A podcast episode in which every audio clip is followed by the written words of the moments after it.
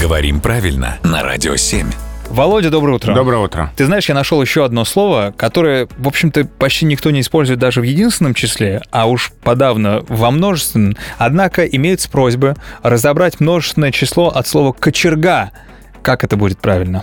Вот у меня такие вопросы всегда вызывают удивление. Мы с тобой слово «дно» разбирали. Ты Да. сказал, что во множественном числе знают его «донья» просто потому, что это забавный факт, а не Да. потому, что его хотят использовать. Вот с кочергой то же самое. Очевидно так. А, когда-то, там, сто лет назад, в начале, в первой трети 20 века, когда этот предмет использовался, это, правда, была языковая трудность. ну да, потому что Объективная, да. закупали сразу много коче... Рёг. Кочерёг. Да, да. То есть, хорошо, множественное число кочерги, в родительном падеже нет кочерег или много кочерек, а дальше там кочергам, кочергами, о Ага. кочергах.